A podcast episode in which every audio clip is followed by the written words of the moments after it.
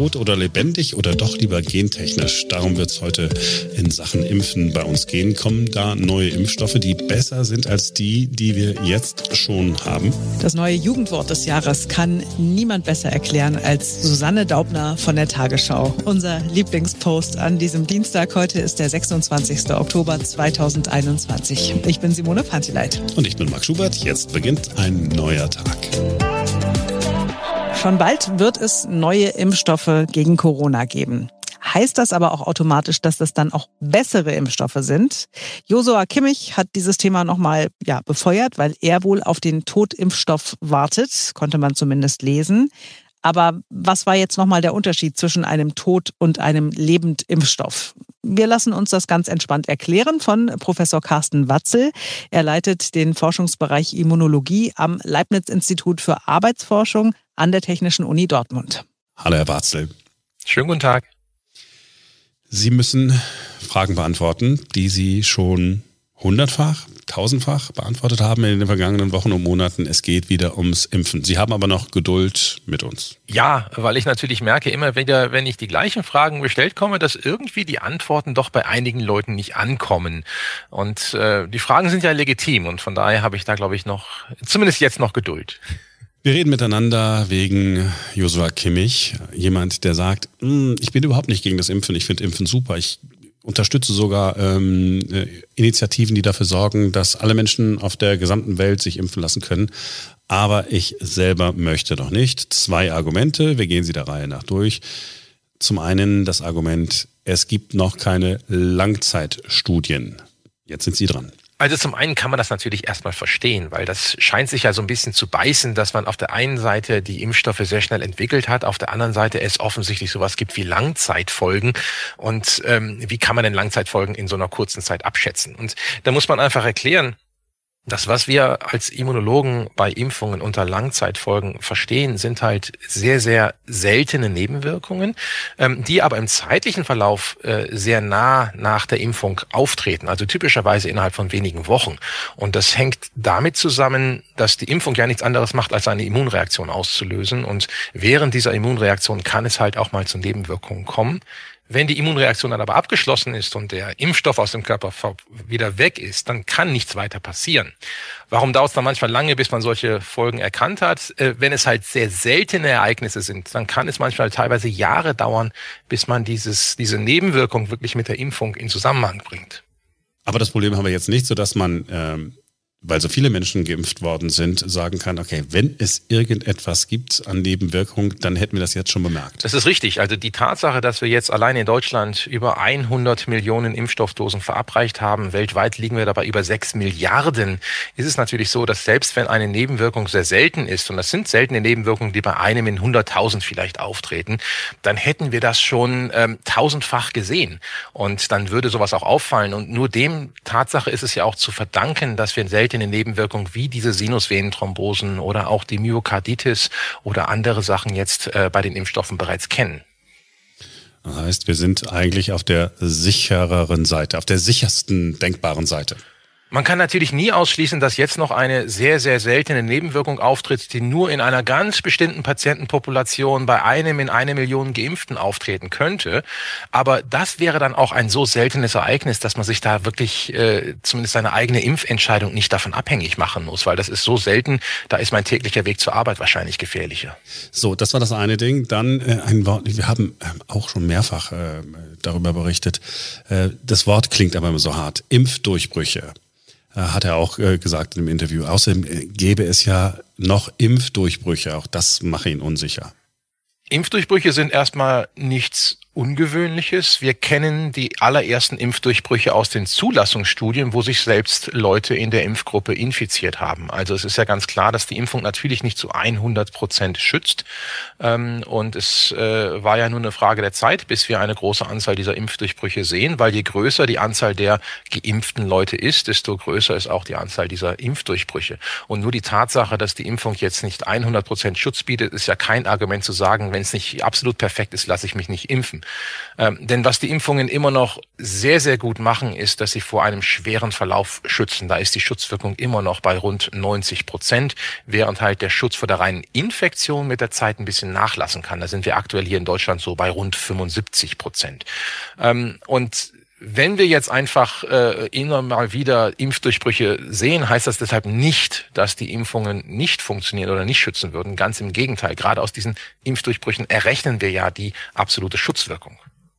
Also die Impfung ist sozusagen der Sicherheitsgurt, aber wenn ich einen Sicherheitsgurt im Auto anlege, dann ist es auch nicht so, dass ich mir nie das Schulterbein äh, anknacksen kann, wenn es einen Unfall gibt, so ungefähr. Die meisten Verkehrsopfer haben einen Sicherheitsgurt getragen. Das heißt nicht, dass die Sicherheitsgurte nichts funktionieren.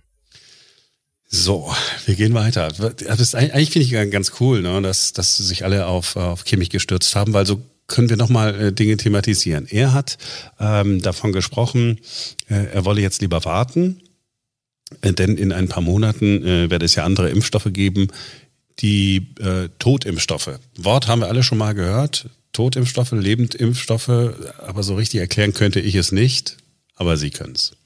Also zuerst fangen wir mal mit den Lebendimpfstoffen an. Ein Lebendimpfstoff ist, wenn ich einen äh, lebenden Organismus habe, ein Virus, was ich noch vermehren kann zum Beispiel, was aber so abgeschwächt ist, dass es selber nicht mehr krank machen kann. Das nehmen wir zum Beispiel ähm, äh, bei der Masernimpfung oder bei der Gelbfieberimpfung zum Beispiel. Und das sind sehr, sehr gute Impfstoffe. Das Problem ist, wenn ich damit eine Person impfe, die immungeschwächt ist, dann kann sich auch dieses, dieses Impfvirus dann noch verbreitern und, und äh, zu Nebenwirkungen führen. Ähm, wenn ich hingegen hingegen den, äh, das Virus abtöte, äh, dann spreche ich von einem Totimpfstoff. Und interessanterweise sind alle aktuell in der EU zugelassenen Impfstoffe ähm, gegen Covid-19 Totimpfstoffe, weil auch die mRNA ist ein Totimpfstoff, auch die Vektorimpfstoffe sind ein Totimpfstoff, obwohl das Virus selber noch lebensfähig ist. Es kann sich nicht vermehren und deshalb gilt das als Totimpfstoff. Also von daher haben wir schon Totimpfstoffe. Aber was die Leute meistens damit meinen, ist, ähm, dass man die Viren im Labor vermehrt, abtötet und dann verimpft. Also das Klassische, was wir zum Beispiel bei der Grippeschutzimpfung machen. Ähm, und der Hintergrund scheint zu sein, dass die Leute glauben, wenn man so ein traditionelles Verfahren nimmt, dass das dann sicherer wäre. Also so ein bisschen so, wie man es früher gemacht hat. Äh, und früher ist ja auch nichts passiert. Also sollten wir, ähm, sollten wir darauf warten. Aber ist es denn tatsächlich so, dass aus irgendwelchen Gründen dieses Verfahren sicherer ist, nur weil es das schon länger gibt? Nein, ganz im Gegenteil. Also auch bei einem neuen Impfstoff, äh, der jetzt natürlich auch wieder ähm, ja komplett neu ist, den habe ich, wenn er dann zugelassen wird, äh, auch erst an ein paar zehntausend Leuten verimpft während der Studie.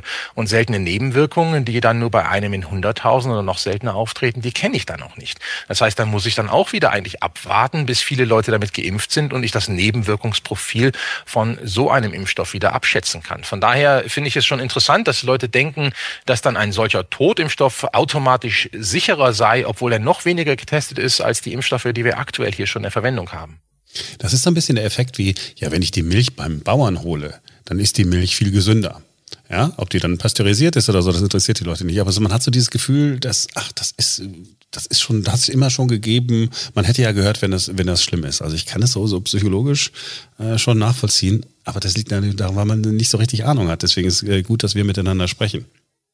Ja, und der andere Teil ist natürlich auch, es gibt ja schon Totimpfstoffe, diese klassischen Impfstoffe gegen Corona auf dem Markt. Das ist Sinovac und Sinopharm, die beiden chinesischen Impfstoffe. Und da ist es nun mal leider so, dass die Effektivität bei diesen Impfstoffen halt nicht so gut ist.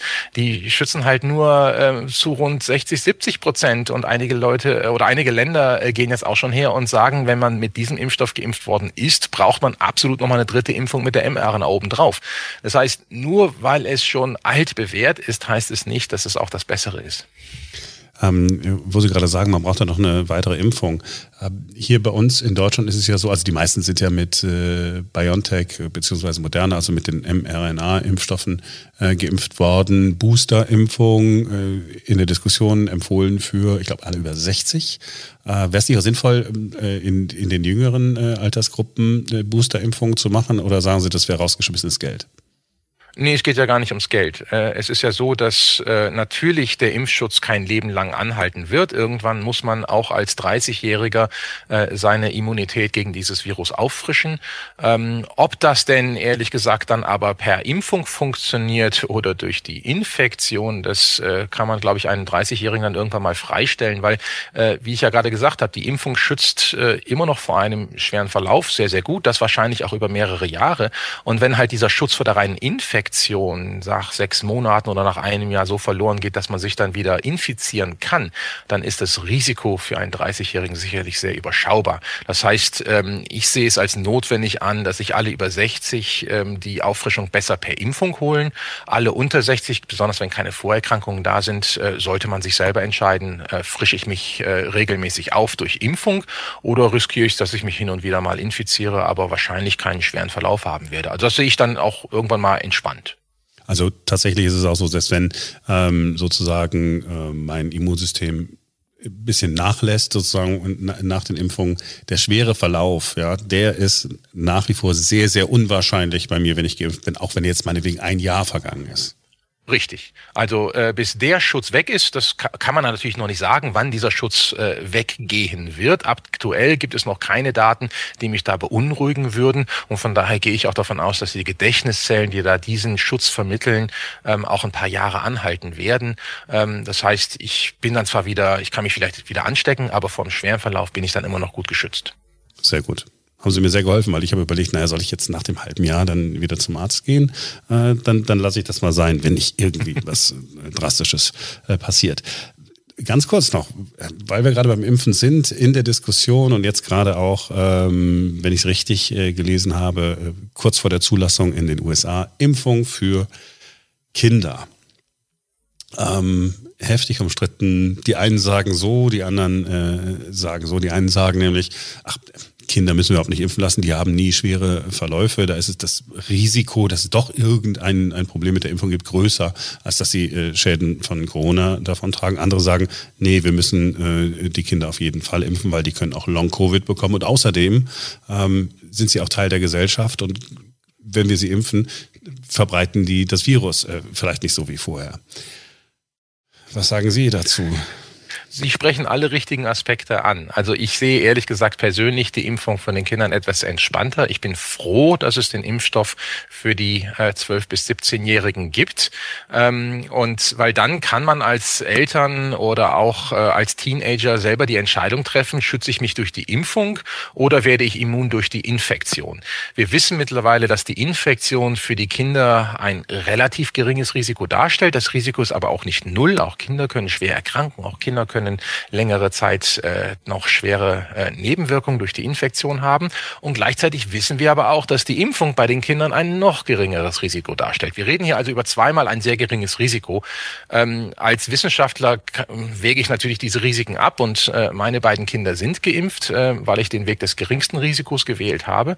Ähm, bei den unter Zwölfjährigen ist halt im Moment noch die blöde Situation, dass man sich nicht zwischen Impfung und Infektion entscheiden kann. Von daher sehe ich im Moment ja auch noch noch äh, das Fallenlassen aller Maßnahmen gerade in dieser Altersgruppe als durchaus problematisch an. Ähm, es gibt aber bald hoffentlich den Impfstoff, der dann zugelassen wird. Dann wird es keine STIKO-Empfehlung gleich äh, geben, ähm, aber zumindest hätten dann die Eltern die Möglichkeit zu entscheiden, äh, bekommt mein Kind die Immunität durch die Impfung oder durch die Infektion, weil das ist eigentlich die Entscheidung, die man treffen muss. Ähm, äh, einen dritten Weg gibt es leider nicht. Da würden Sie sagen, äh, Coronavirus ist da was völlig anderes. Da sollten die Eltern selbst entscheiden. Es ist nicht äh, vergleichbar mit Masern oder Polio oder sowas. Vollkommen richtig. Deshalb bin ich auch absolut gegen eine Impfpflicht, gerade bei den Kindern, weil das Risiko durch die Infektion halt auch so gering ist. Es ist, wie gesagt, nicht null. Man darf es auch nicht ähm, ähm, komplett ähm, äh, negieren, dass man sagt, die Kinder haben gar kein Risiko. Das stimmt natürlich auch nicht. Und genauso ist auch die Impfung bei den Kindern nicht äh, komplett nebenwirkungsfrei. Auch da gibt es Nebenwirkungen und das muss man natürlich gegeneinander abwägen.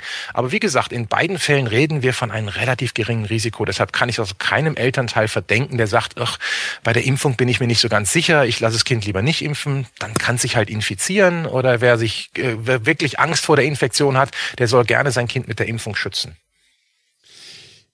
Sie sind ja sehr aktiv und ähm, erklären immer wieder, ähm, wie der Stand der Wissenschaft ist, wie das funktioniert mit den Impfstoffen. Sie haben es gerade hier bei, bei uns getan. Ähm, sehen Sie sich eigentlich auch, nur wenn Sie die Frage beantworten äh, wollen, ähm, eigentlich auch Angriffen ausgesetzt im Netz und so? Ja, das kommt halt, äh, es kommt mit dieser Tätigkeit, wenn man aufklärt, gerade über ähm, Themen wie Kinderimpfung oder Nebenwirkungen, gibt es da natürlich äh, Menschen, die eine sehr feste und vorgefertigte Meinung haben. Ähm, und wenn man dagegen redet, ähm, die einem das auch so ein bisschen übel nehmen. Ähm, das heißt, häufig bekomme ich E-Mails, äh, die mir eine gewisse Fachkompetenz abs äh, absprechen, ähm, äh, dass ich eigentlich gar keine Ahnung habe, von, wovon ich rede.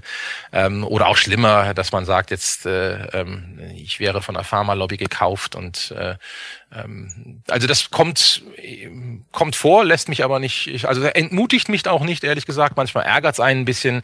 Ich habe mir zur Regel gemacht, auf solche Anfragen, E-Mails oder auch teilweise Telefonanrufe jetzt nicht direkt zu reagieren, ähm, weil dann äh, schreibt man nichts Sinnvolles zurück, ähm, sondern das mindestens einen Tag stehen lassen. Äh, manchen Leuten schreibe ich zurück. Es gibt auch genügend Leute, die mich kontaktieren mit ehrlichen Fragen. Mhm. Denen schreibe ich natürlich viel lieber zurück und leider komme ich noch nicht mal dazu, denen allen zu antworten. Von da habe ich auch ein gutes Argument Argument, warum ich sagen kann, dass ich solchen Leuten, die mich eigentlich nur beleidigen wollen, äh, nicht unbedingt zurückschreiben muss. Ja, man fängt sofort an, auch zu beleidigen. Ne? Man möchte einfach nur schreiben, du Vollidiot, mach irgendwas Sinnvolles mit deinem Leben, aber schreib Ja, ich finde es halt schön, wenn, wenn mich irgendein Schreiner oder ähnliches äh, über das Immunsystem aufklären möchte. Ist ja, ist ja schön, dass die Leute so viel verstehen, aber ähm, es gibt halt Leute, die dann einfach eine so vorgefertigte Meinung haben, dass man sie auch gar nicht mehr mit Argumenten überzeugen kann und dann bringt so ein Zurückschreiben natürlich auch gar nichts.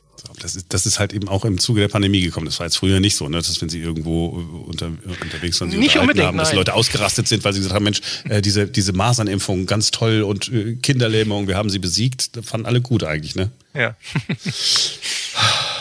Herr Professor Bastel, haben Sie vielen Dank, dass Sie sich Zeit genommen haben. Sehr gerne. Wir werden bestimmt wieder Fragen haben. Vielleicht sind es auch nochmal dieselben. Äh, dürfen wir uns wieder melden und Sie Aber natürlich. machen. Okay, super. Danke fürs Durchhalten. Alles klar. Dann tschüss. Tschüss.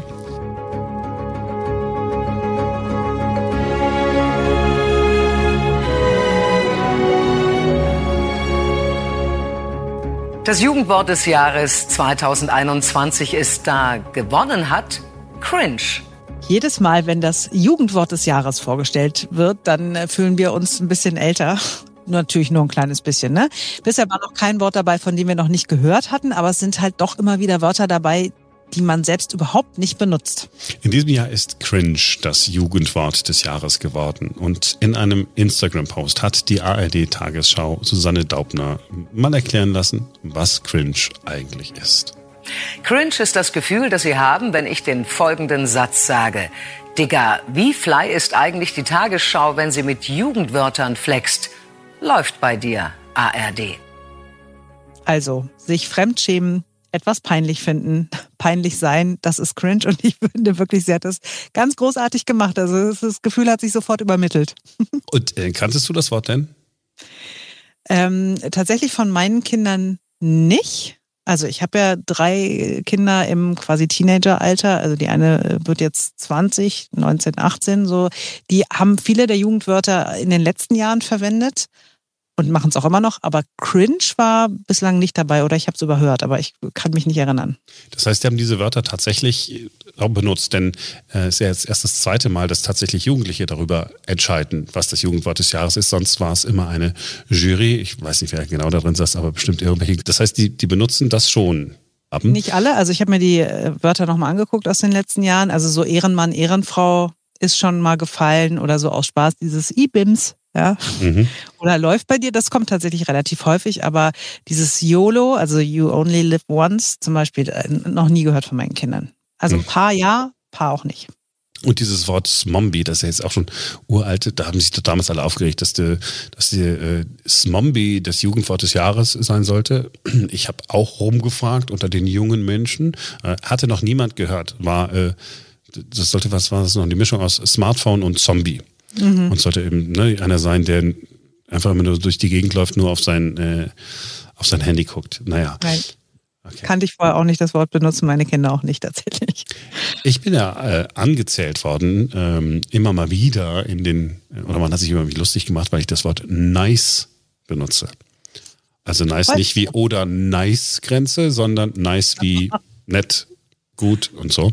Mhm. Und haben gesagt, mein Gott, kannst du nicht mehr aufhören, das zu sagen? Äh, du musst dich nicht jünger machen, als du bist. Was? Das Lustige ist, du bist ja der gleiche Jahrgang wie mein Mann. Ja. Und mein Mann benutzt das Wort nice auch etwas inflationär. Also äh, tatsächlich relativ häufig und irgendwann mal aufgeschnappt und für gut und ach, gibt mir aber einen frischen Anstrich. Also man könnte das vermuten, dass ihr beide das gedacht habt und deswegen häufig nice sagt. Nein, ich habe überhaupt nicht äh, drüber nachgedacht. Ich benutze es seit Jahren. Ja, auch als ich noch in dem Alter war, in dem man mir es zugebilligt hätte, dass ich es benutzen darf, habe ich es schon benutzt. Und warum habe ich es jetzt dann wieder benutzt und gesagt, oh, das ist aber nice? Weil nämlich einer unserer äh, Produzenten, äh, der Lorenz, der ist, äh, jetzt, oh, sage ich das falsch. Als ich ihn kennengelernt habe und als ich dann anfing wieder mit Nice, war er, glaube ich, 24 oder so.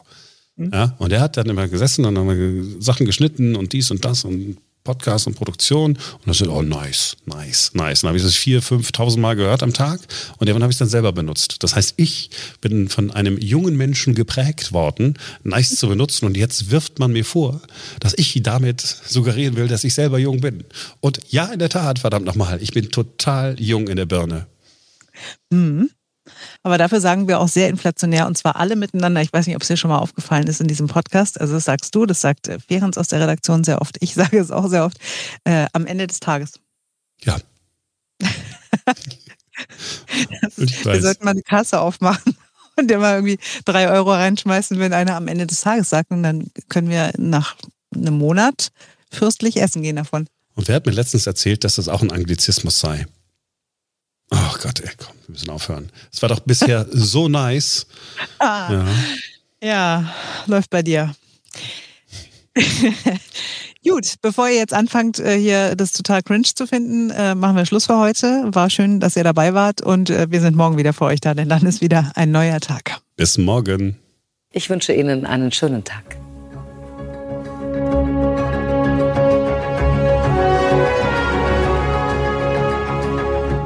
Ich habe jetzt nichts Cooles gesagt zum Schluss, sondern einfach ganz normal. Du hättest auch cool sein können. Ich meine, du bist einfach cool, weißt du, du bist die Coolness in Person. Ja, genau wie der Mann. Hm. das war jetzt die ultimative Beleidigung oder was, dass ich dich mit meinem Mann verglichen habe. Nein, wieso? Nee, wieso? Wie kommst du darauf? Ich merke gerade hier so Schwingungen. Ach, was denn?